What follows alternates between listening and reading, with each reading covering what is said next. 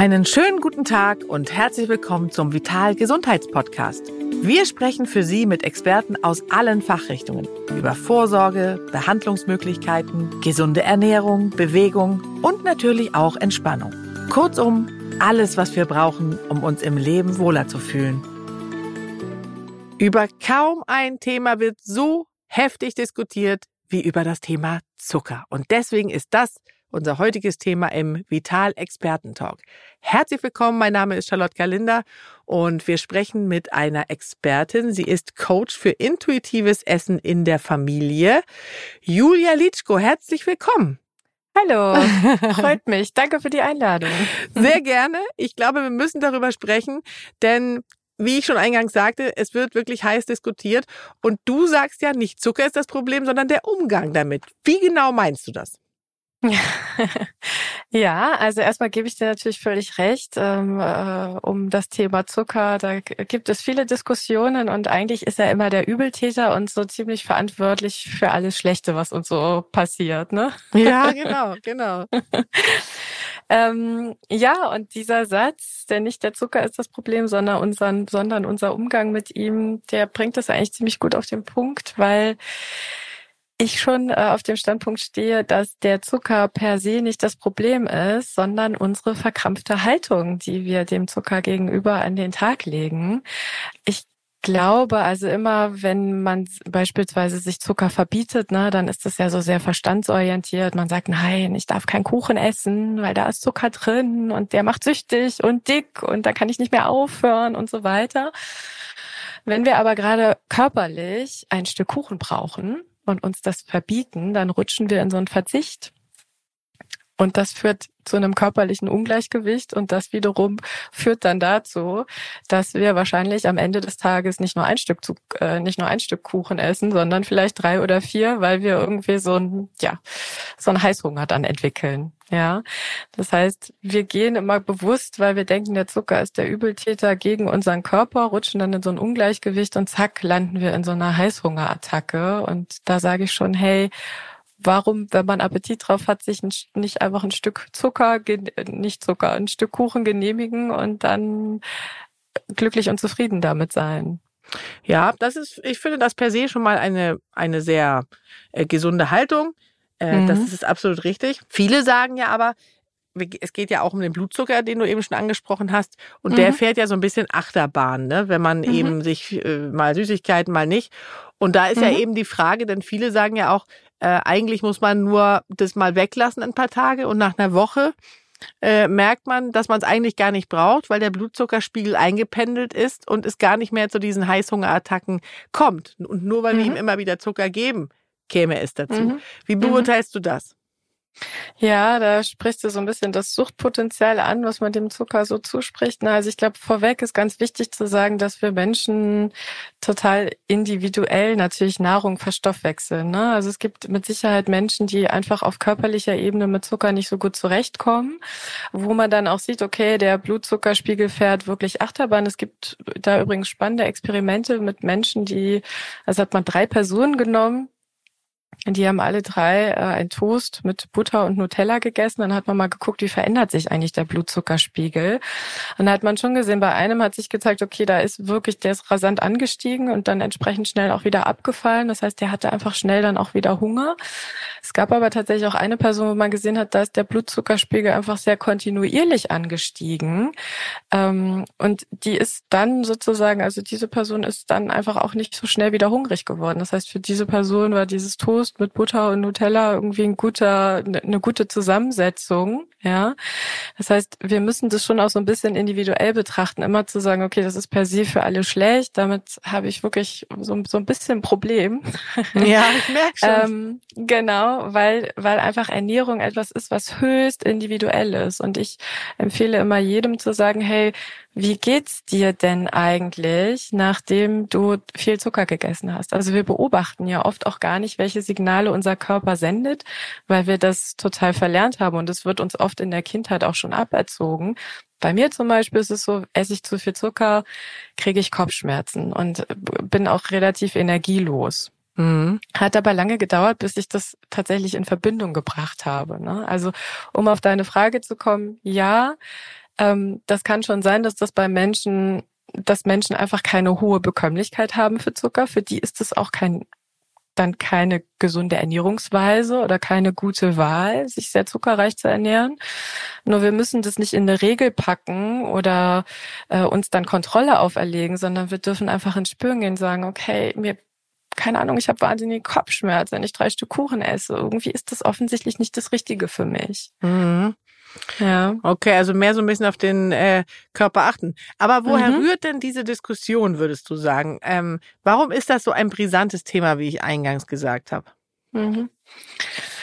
Ja, also es ist ja in der Ernährungsforschung oft so, dass es gewiss, dass man gewisse Übeltäter ausmacht, die dann für gewisse Volksleiden verantwortlich sind. Ähm, also ich glaube, so in den in den 80er Jahren war das so das Fett, Ne? Da war das Fett so der, der Übeltäter.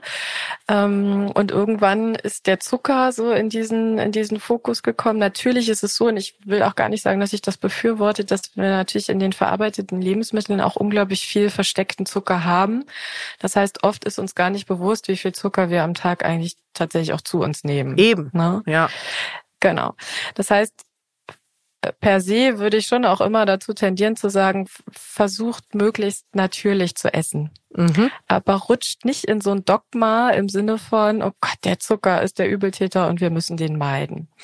Also man hat quasi in der Ernährungsforschung festgestellt, okay, da passiert was auf körperlicher Ebene.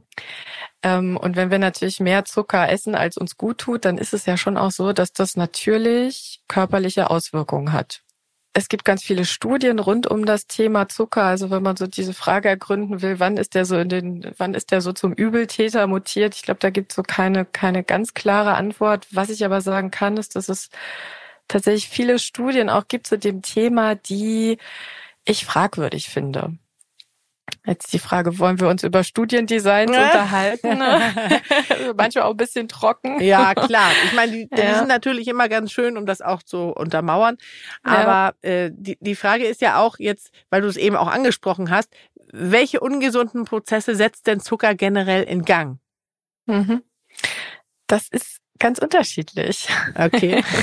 und das hängt davon ab, also du merkst schon, ich will mich da gar nicht so richtig, äh, so richtig festnageln äh, mhm. lassen, weil, weil man das weil das immer davon abhängt, wie gut du sozusagen den Zucker verstoffwechseln kannst oder nicht. Also es gibt zum Beispiel eine Studie, die haben wir uns mal in, in unserem ersten Buch äh, angeschaut, das ich mit, mit meiner Kollegin zusammengeschrieben habe.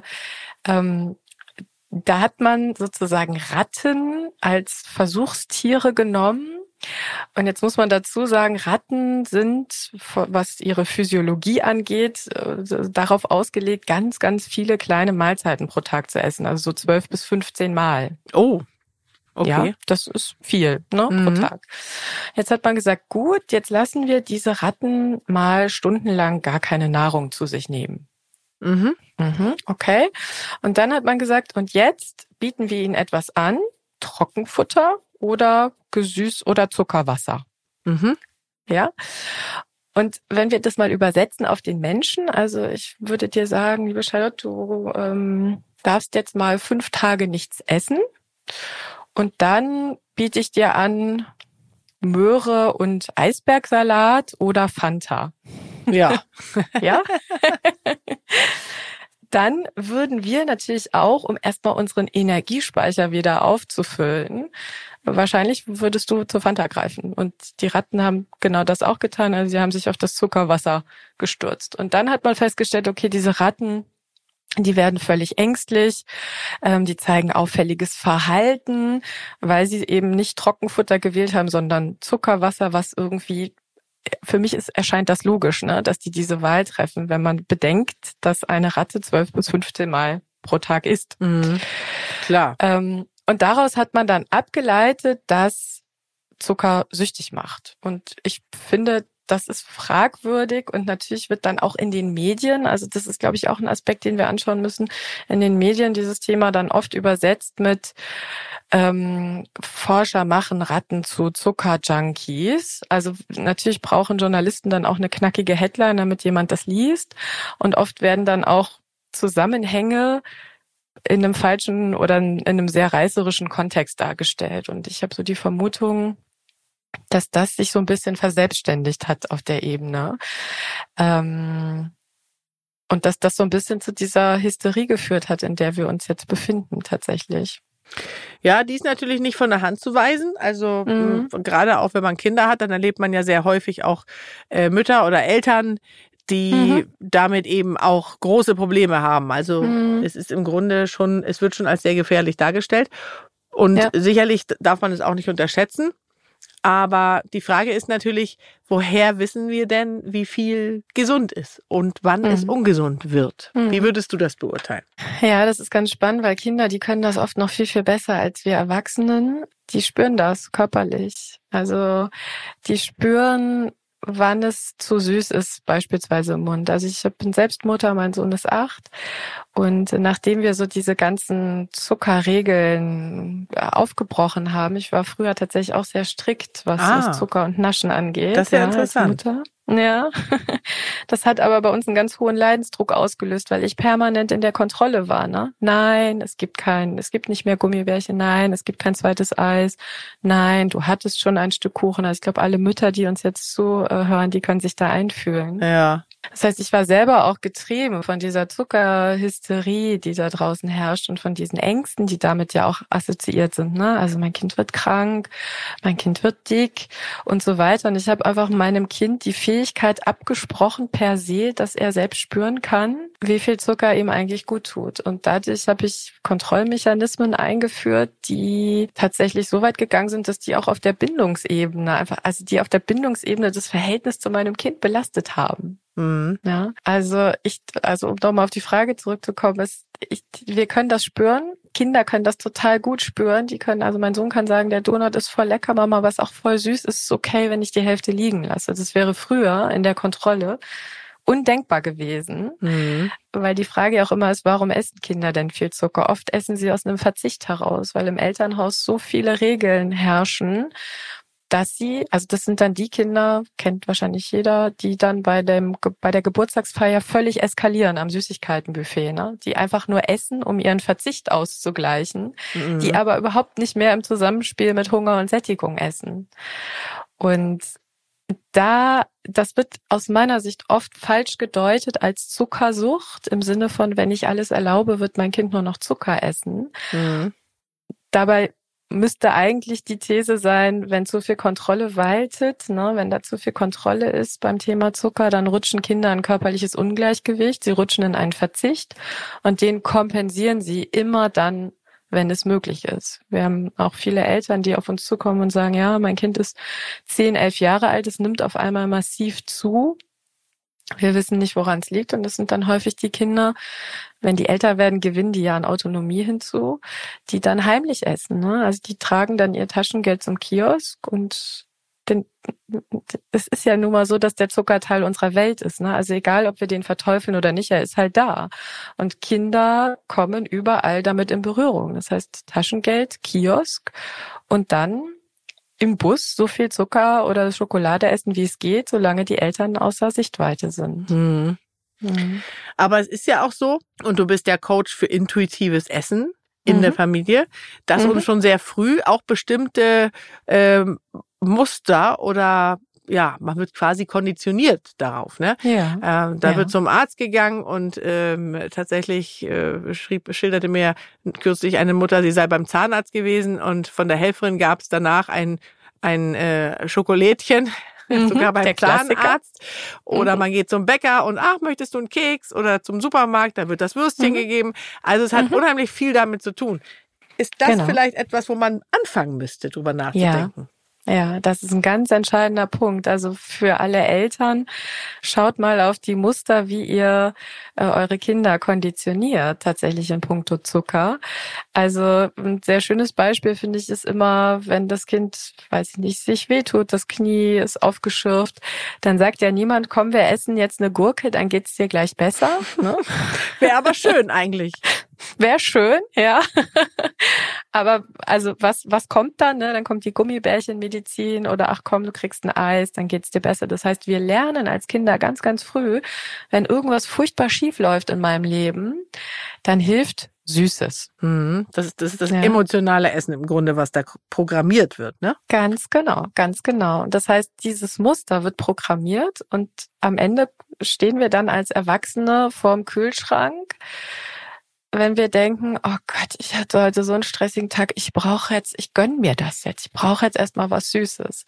Das sind aber Muster, die in der Kindheit gewachsen sind quasi, die ganz oft sehr direkt in ein emotionales Essverhalten führen und da müssen wir eigentlich hinschauen. Ne? Das ist eigentlich der entscheidende Punkt, den wir uns anschauen müssen.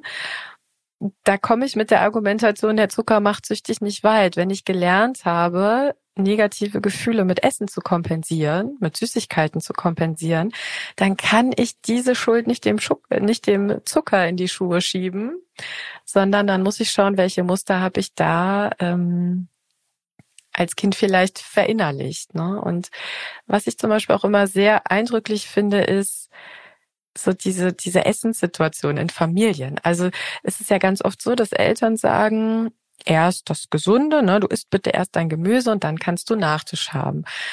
Aus Kinderperspektive, und ich glaube, wir alle können uns in diese Muster reinfühlen, weil wir alle damit irgendwie aufgewachsen sind, passiert Folgendes. Das Gemüse wird total abgewertet im Sinne von, ja, das muss ich jetzt essen, um danach den süßen Nachtisch zu haben. Das heißt, der wird automatisch aufgewertet aus Kinderperspektive. Und es kommt ein ganz wesentlicher Aspekt hinzu. Ein Kind, das etwas tun muss, also Gemüse essen, um an den Pudding zu kommen, wird mit ganz hoher Wahrscheinlichkeit diesen Pudding aufessen. Es hat ja vorher etwas getan, um daran zu kommen. Ja. Kinder, die frei und intuitiv entscheiden können, wenn da Gemüse ist und Pudding ist. Bei meinem Sohn ist das ganz oft so, wenn der hungrig ist, fängt er mit Pudding an, merkt, ja, das liefert mir schnelle Energie. Das sättigt mich aber gar nicht langfristig. Ich sollte jetzt mal auf Brot oder Nudeln oder was auch immer im Angebot ist umschwenken. Dann ist er bis zu seinem natürlichen Sättigungspunkt und sagt, okay, ich bin satt, hört auf zu essen. Wenn ich dann sage, und der Pudding, oh nee, ich bin satt. Also das heißt, die Kinder haben ja noch dieses intakte Gespür für Hunger und Sättigung. Die spüren ihre Sättigung, was wir oft nicht mehr können. Also wir essen ja immer so viel Joghurt wie im Becher, so viele Chips wie in der Tüte, so viel Schokolade wie in der Verpackung. Weil wir diesen Bezug zu diesem natürlichen Sättigungspunkt verloren haben. Und eigentlich sagen wir, hey, liebe Eltern oder auch liebe Erwachsene, guckt doch mal, wann esst ihr wirklich aus einem echten körperlichen Hunger und wann esst ihr aus emotionalen Gründen. Und ein Kind, das durch solche Belohnungs- und Bestrafungsmuster wie erst das Gemüse, dann den Pudding, über Jahre quasi in Anführungszeichen gezwungen wird, seine natürliche Sättigung zu übergehen, durch dieses, ne, ich habe jetzt was dafür getan und wer weiß, wann es wieder Pudding gibt, also esse ich den mal lieber auf. Das verliert so ein bisschen dieses Gespür für dieses feine, feine Sättigungssignal. Und dann passiert Folgendes, dann essen wir mehr, als der Körper eigentlich braucht. Und ja, was passiert dann? Dann entsteht Übergewicht. Das ist aber oft keine Folge von, wir essen alle zu viel Zucker und die Lebensmittelindustrie ist schuld. Ja, bedingt auch. Ich finde auch nicht alles gut, was da in unseren Regalen liegt. Aber wenn wir ein intaktes Körpergefühl haben, dann müssen wir doch in der Lage sein zu sagen, okay, ich, ich brauche jetzt nichts, ich brauche jetzt keinen Kuchen, ich bin satt, ich habe gar keinen Hunger. Mhm. So. Und das natürlich ein Verzicht auslöst, dass man es dann erst recht haben will, das macht natürlich auch Sinn, weil wenn man entspannt sein kann und weiß, man kann es tatsächlich ja auch immer mal zwischendurch haben, muss man es natürlich an dieser ja, genau. Stelle, wie du schon sagst, nicht essen, ne? Genau, genau. Und ich habe, also wie gesagt, bei uns war das auch super angespannt, dieses Thema. Und ich habe dann auch immer so die Nuss-Nougat-Creme immer nur sonntags irgendwie auf den Tisch gestellt, mit dem Ergebnis, dass ab Mittwoch dann die Frage kam, mein Sohn war dreieinhalb, wann ist wieder Sonntag, Mama? Wann ist wieder Sonntag? Und dann ist mir klar geworden, hey, auf welchen Sockel ich irgendwie dieses Produkt gehoben habe. Ne? Und sonntags war dann natürlich die totale Nuss-Nougat-Eskalation. Ist ja ganz klar. Vielleicht hätte er aber an dem Sonntag das gar nicht körperlich gebraucht. Vielleicht hätte er lieber ein Müsli gegessen. Das hat er dann aber, diesen Impuls hat er dann ausgeblendet, weil klar war, okay, es ist Sonntag, diese Nuss-Nougat-Creme gibt es nur heute. Also esse ich so viel ich kann. Und das ist kein intuitives Essverhalten. Wie, wie ist es denn mit der Theorie, dass unser Belohnungssystem, also dass unser Gehirn quasi aus Urzeiten programmiert, immer nach dem äh, strebt, was am ehesten ihn überleben lässt, wie zum Beispiel Zucker und Fett. Ja, ich glaube, das ist nicht falsch, aber äh, ich glaube auch, dass wenn das völlig absolut so wäre, warum sind wir dann in der Lage zu sagen, ich brauche heute einen Salat? Oder ich brauche was Frisches. Also warum haben wir dann nicht alle entschieden, wir essen jetzt nur noch Kartoffelgratin und Käsekuchen und fühlen uns fein damit? Also unser Körper braucht ja verschiedenste Nährstoffe und das Faszinierende ist ja, dass unser Körper in der Lage ist, uns Appetit zu signalisieren. Also kennst du das, dass du manchmal denkst, oh, heute brauche ich ein Stück, weiß ich nicht, Fleisch oder Fisch? Mm, ja? ja, man hat halt Appetit auf etwas. Genau. Ne? Und das ist ja ein ganz natürliches Körpersignal. Der mhm. Körper also stellt fest, ich habe irgendwo einen Mangel und den Mangel mhm. will er ausgleichen. Und wie macht er das? Indem er Appetit auf ganz bestimmte Dinge macht. Ja. Mhm. Das ist ja, macht ja auch Sinn. Macht total Sinn, weil unser Körper ist ja auf Überleben programmiert. Das heißt, der will schon dafür sorgen, dass wir immer gut versorgt sind. Ne? Also der möchte, dass wir, dass wir gut durchkommen durch dieses Leben. Mhm. Ja, genau. Ähm, Jetzt ist es aber so, dass wir oft unserem Appetitempfinden gar nicht so folgen, weil wir entweder, haben wir schon drüber gesprochen, aus emotionalen Gründen essen, ne?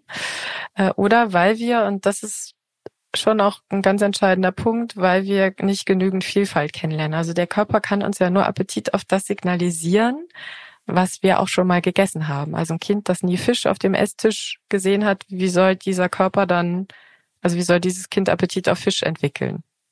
Ist ja irgendwie mm. logisch, ne? Mm.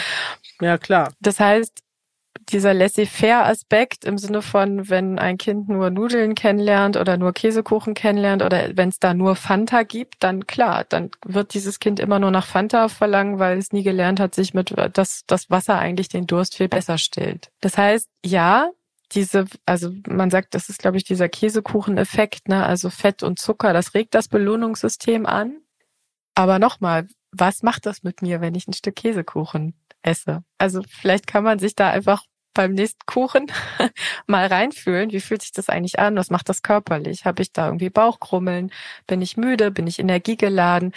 Wie gut bekommt mir diese Nahrung? Das ist eigentlich das Entscheidende an der Stelle. Und auch da, ne, also zu sagen, ja, das regt das Belohnungssystem an. Ja, wir wissen das auch aus Studien. Aber hey, was macht das denn mit mir ganz individuell auf körperlicher Ebene? Das ist eigentlich die entscheidende Frage. Also mehr dahin zurückgehen, nach innen reinzuhören, ja. wie gesagt. Ja, genau.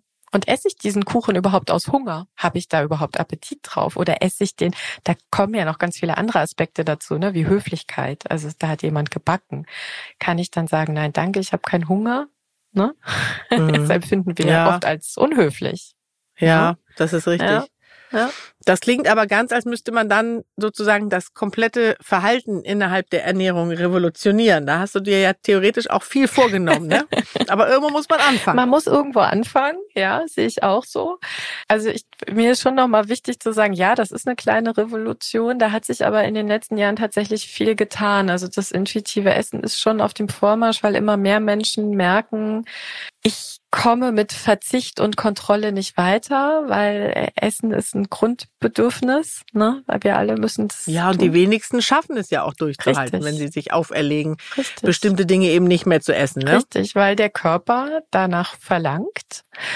Und also es gibt wahrscheinlich, ich würde mal sagen, so vielleicht zwei, drei Prozent, ne, die Fitness-Influencer, die das irgendwie schaffen, wobei da gibt's ja inzwischen auch Geschichten, also von der Sophia Thiel hat man ja gehört, die dann auch da in, in eine Essstörung gerutscht ist, weil dieses permanente verstandsorientierte, ich muss mich kontrollieren, ich darf das nicht essen, ich muss mir das verbieten, alles Clean Eating und zuckerfrei und, und, und dass uns das seelisch in ein massives Ungleichgewicht stürzen kann. Ne? Das heißt, diese permanente Verstandsorientierung bei diesem Thema, das bringt so eine Schwere mit sich. Ich weiß nicht, ob du das auch so empfindest und so eine Verkrampfung oft, wo, wo ich mhm. sage, hey, können wir das mit, können wir diesem Thema mehr Freude und Genuss vermitteln. Wichtig ist schon, dass wir möglichst versuchen, natürlich zu essen. Dass wir achtsam essen, das ist auch noch ein ganz wichtiger Aspekt. Ne? Also auch Zucker mhm. mal achtsam zu essen. So ein Stück Kuchen in der völligen Ruhe, langsam. Wie fühlt sich das an im Mund?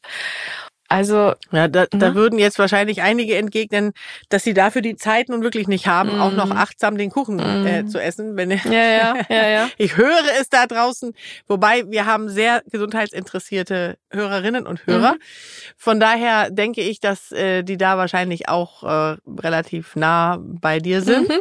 Und ich sehe es eben auch so, deswegen wäre auch meine nächste Frage eigentlich gewesen, wie du das mit den industriell gefertigten Produkten siehst, die nicht zwingend nur Zucker mhm. sind, aber ähm, dann doch ähm, auch sehr viel Zucker enthalten. Ja.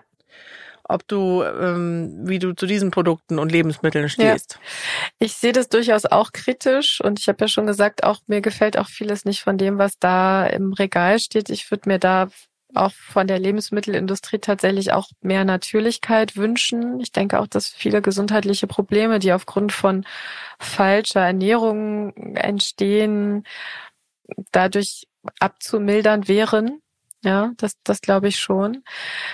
Ich sehe es aber auch vor allem vor dem Hintergrund kritisch, weil natürlich das für uns wenn wir jetzt nochmal uns reinversetzen, dass wir etwas essen und wir versuchen ganz bewusst nachzuspüren, was macht diese Mahlzeit mit mir auf körperlicher Ebene. Und wenn ich eine Unbekömmlichkeit spüre, dann ist es natürlich viel schwieriger herauszufinden, an welcher Komponente liegt das, wenn ich ein hochverarbeitetes Lebensmittel esse, ne? weil einfach so viele Zusatzstoffe, versteckter Zucker und so weiter drin ist, dass ich gar nicht genau sagen kann, okay, woran liegt's? Esse ich jetzt aber irgendwie Spinat, Kartoffeln und Spiegelei, das wäre für mich jetzt eine sehr natürliche Mahlzeit. Dann kann ich vielleicht schon eher ausmachen, okay, wo ist da, was ist, was bekommt mir vielleicht nicht so gut. Ne? Mhm. Und dennoch glaube ich, dass es total wichtig ist, auch für unsere, für unsere Psyche, dass wir da kein Dogma kreieren. Also ich finde es total okay, auch mal eine Tiefkühlpizza zu essen. Ich finde es auch total okay, mal, weiß ich nicht, wenn mir die Zeit fehlt, jetzt irgendwie selber ein Brot zu backen, dann Toast zu essen. So, ne? Mhm. Ich mache das aber sehr bewusst im Sinne von, okay, wie gut bekommt mir das? Mhm. Und es ist, also es gibt den, den Thomas Frankenbach, den kennt vielleicht einige, die, die im Bereich der intuitiven Ernährung oder der somatischen Intelligenz, die sich mit dem Thema schon beschäftigt haben. Und der macht, also der ist so ein bisschen Vorreiter bei diesem Thema und der arbeitet mit Patienten zusammen, die zum Teil auch adipös sind. Mhm. Und der macht nichts anderes, als diese Menschen wieder ins Körpergefühl zu bringen. Und er sagt, sagt dann zum Beispiel auch, er hat Patienten, die äh, essen dann irgendwie nachmittags aus Gewohnheit oder Stress oder Frust irgendwie jeden Tag eine Tüte Gummibärchen. So. Und dann sagt er, es bringt gar nichts, diesen Menschen zu erklären, dass das ungesund ist, weil das wissen die eh schon, ne? also wir, genau. wir alle wissen das ja, ne? Ja. Da kommen ja noch hinzu. Wir wissen ja, dass das ja. eigentlich gut ist für uns. Und was er dann macht, ist, dass er die erstmal in ihren Gewohnheiten lässt und die dann aber bewusst ins Nachspüren bringt. Okay, wie fühlt sich das an? Was signalisiert der Körper, wenn ich eine ganze Tüte Gummibärchen esse und zwar jeden Tag? Was macht das mit mir? Was spüre ich auf körperlicher Ebene? Und dann stellen die Menschen ganz schnell fest, ey, es tut mir überhaupt nicht gut. Mhm. Und das ist. Ja, es entsteht ja oft hinterher so ein Unwohlsein. Genau. Das kann man wohl schon sagen, dass man das auch erlebt hat. Genau. Und dieses Unwohlsein ist aber natürlich auf der Handlungsebene viel, viel motivierender, um zu sagen, ey, das tut mir ja gar nicht gut, ich fühle mich unwohl, ich fühle mich schlecht. Mhm. Zu sagen, ich. Die Umprogrammierung der Konditionierung genau, sozusagen. Genau. Dann zu sagen, ich löse diese Gewohnheit auf, weil ich bewusst feststelle und spüre, das tut mir nicht gut. Und da passiert eine Verhaltensänderung, die aber nicht kognitiv gesteuert ist, ne? Nicht, also er geht nicht hin und sagt, das ist ungesund, weil Zucker und Ersatzstoffe und Farbstoffe. Hm, hm, hm. hm. Das funkt, so funktionieren wir Menschen einfach nicht. Wir müssen mehr uns in dieses Spüren begeben. Hm. Das, was die Kinder noch total intuitiv machen, weil die Kinder haben ja einen großen Vorteil. Die wissen ja gar nicht, dass der Zucker der Teufel ist und Eiweiß macht lange satt und Kohlenhydrate sind auch schlecht. Die haben ja dieses Ernährungswissen, diese Verstandsorientierung, die wir Erwachsenen haben, haben die ja gar nicht in der Form, ne? Nee, das stimmt. Das heißt, was, was muss ein Kind dann tun, um zu entscheiden, bekommt mir das oder nicht? Es muss reinspüren. Ja. Also deine Aufforderung wäre, Kindern sehr früh beizubringen und sie dazu aufzufordern, Dinge zu essen, alles zu probieren und dann zu schauen, wie geht es einem dabei, um zu wissen, wovon man mehr oder weniger isst. Genau. Also ein vielfältiges Angebot sich kreieren, ne? Auch Erwachsene, die sich fragen können, esse ich eigentlich sehr einseitig? Also bin ich, neige ich dazu, immer dieselben Gerichte zu kochen, von denen ich denke, die bekommen mir gut? Also erstmal eine Vielfalt zu kreieren und dann Vertrauen in die Körpersignale zu entwickeln. Was sagt mein Körper? Das muss man sich erstmal wieder bewusst machen, ne? Welche Körpersignale sendet. Der Körper redet ja die ganze Zeit mit uns. Ne? Und mhm. bei Kindern ist es schon so, dass wir sagen, hey, helft euren Kindern einen guten Bezug zu den Hungersättigungssignalen zu finden. Versucht keine Muster zu kreieren, die ein emotionales Essverhalten fördern.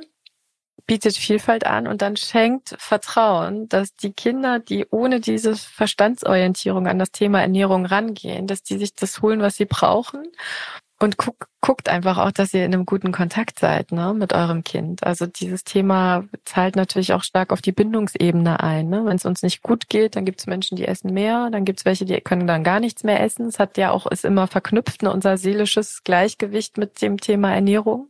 Mhm. Wird aus meiner Sicht auch total unterschätzt in dieser, auch in dieser ganzen Zucker-Hysterie-Debatte wird dieser seelische Aspekt auch oft völlig ausgeklammert. Also ich habe von vor ein paar Jahren mal eine Reportage gesehen, da ging es auch um das Thema Übergewicht bei Jugendlichen. Und dann hat man da Familien begleitet und die wurden dann in Abspeckkliniken geschickt und so weiter. Und dann hat man die Kinder interviewt und gesagt, ja, warum hast du denn so viel gegessen? Und dann sagt der eine, 14 Jahre alt, ja, meine Eltern haben sich getrennt, die haben sich ganz viel gestritten. Ich war einfach total traurig und habe ich angefangen zu essen.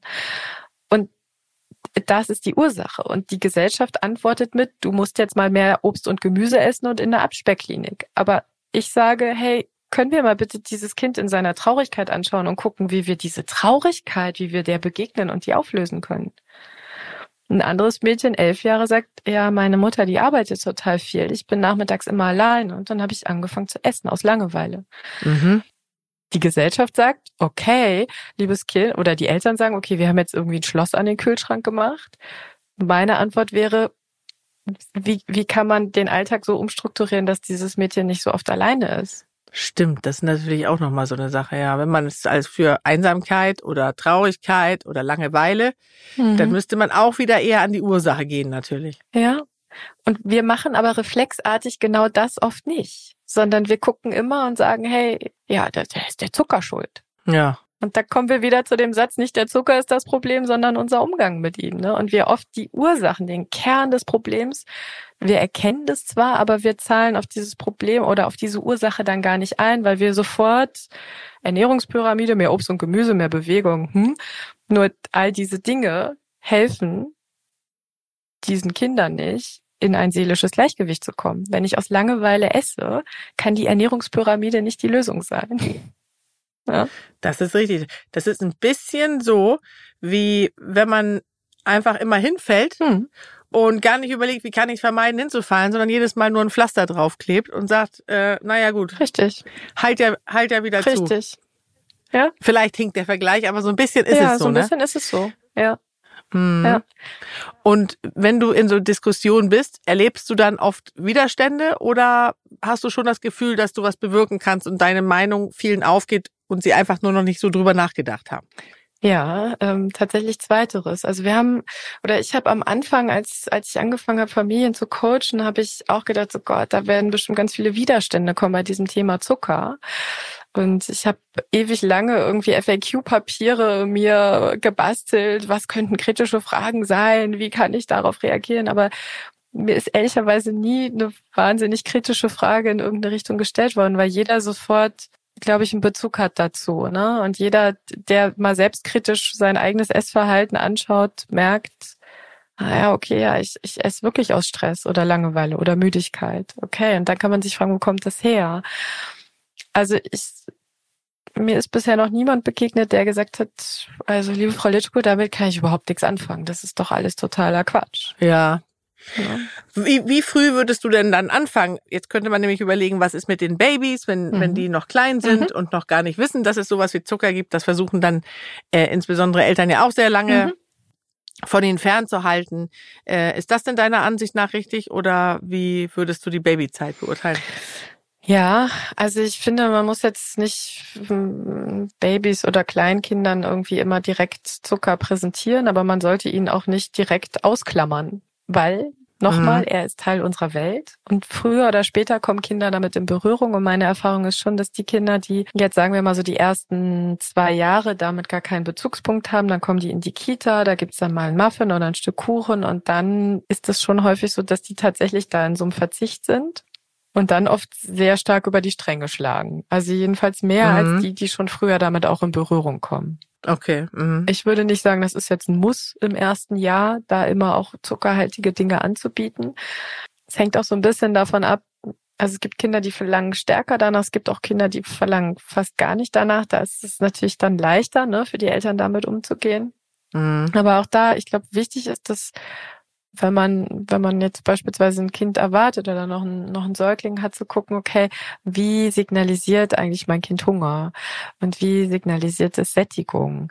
Und woran kann ich das erkennen? Ja, also, dass man eher auf diese Signale auch achtet.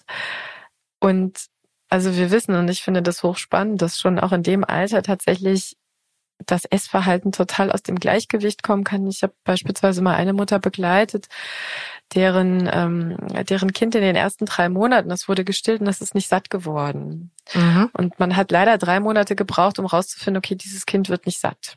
Okay. Und das, dieses Kind war zu dem Zeitpunkt, als wir uns kennenlernten, elf Jahre alt und hatte immer noch ganz tief eine Urangst in sich, ich werde nicht satt. Mit dem Ergebnis, ich muss fünf, sechs Brote mitnehmen, ich muss die nicht aufessen, aber ich brauche die Sicherheit, dass wenn ich Hunger habe, ich genügend Essen dabei habe. Das heißt, mit diesen Eltern, da, da ist es unglaublich wichtig, dann diesen Kindern Sicherheit zu vermitteln. Ne? Du, es ist genügend da und man kann sich im Umkehrschluss vorstellen, was das mit einem Kind macht, wenn man sagt, nein, jetzt ist Schluss. Hör ja, auf zu essen, klar. das reicht. Klar. Hör mal auf. Immer klar. bist du so gierig. Ja, ja, klar. Das ist natürlich genau das Problem. Wenn das so anfängt, dann äh, ja. nimmt das natürlich einen Verlauf, den man sich schon vorstellen kann. Genau. Also ich finde, das war schon sehr inspirierend und ich ja. denke, äh, wie immer macht die Dosis das Gift. Da muss man ja. einfach den guten Herrn Paracelsus äh, wieder zitieren und genau das ist ja, was mhm. du auch sagst. Also mhm. maßvoll ähm, einfach sehr früh anfangen, die Kinder richtig zu konditionieren und die richtige Einstellung dazu zu bekommen. Mhm. Ähm, für uns ist es vielleicht schon zu spät oder würdest du sagen, das können wir noch umkehren? das können wir noch umkehren, aber der Weg ist viel, viel länger. Ja, das stimmt natürlich. ja, aber ich denke man, auch, wenn man erstmal anfängt, ne, der Mensch braucht ja auch immer so drei Wochen, bis er sich an eine neue Sache gewöhnt hat. Ähm, das stimmt. Und ähm, also ab ungefähr drei Wochen bis zu mhm. drei Monaten. Und mhm. vielleicht ist das eine ganz gute Lösung, dass man einfach mal anfängt, tatsächlich darüber nachzudenken, sich das auch mal aufschreibt und sagt, ähm, was hat das mit mir gemacht, wenn ich das und das gegessen habe? Also das finde ich ist schon eine eine gute Idee, die man äh, einfach ja. mal als Inspiration mitnehmen kann und um einen anderen Umgang, einen etwas intuitiveren Umgang mit dem Essen zu bekommen. Absolut. Große Empfehlung. Vielen, vielen Dank für diese Inspiration. Sehr gerne. Julia. Und mhm. ähm, es ist ja auch ein Buch erschienen, das möchte ich nochmal erwähnen. Ab heute nur noch Zuckerfreu. Ein sehr schöner Titel, wo man ja erst denkt, verschrieben. Mhm. Aber nein, es soll genauso heißen. Mhm. Und äh, auch sehr amüsant und sehr informationsreich. Also wer dazu noch was lesen möchte, dem sei dieses Buch ans Herz gelegt. Und ansonsten könnt ihr uns natürlich auch noch Fragen stellen. Äh, über Instagram zum Beispiel. Da haben wir auch einen Vital-Account. Wir haben ganz viele Artikel zu lesen bei vital.de. Und das äh, gute alte Printheft gibt es natürlich auch noch. Das lieben wir sehr, gibt es am Kiosk und von daher vital überall 360 Grad. Wir, Julia, sehen uns bestimmt noch mal wieder zu diesem Thema und werden dann noch mal ganz heiß diskutieren. Vielen, vielen Dank für deinen Besuch. Sehr gerne. Bis ganz bald. Bis bald.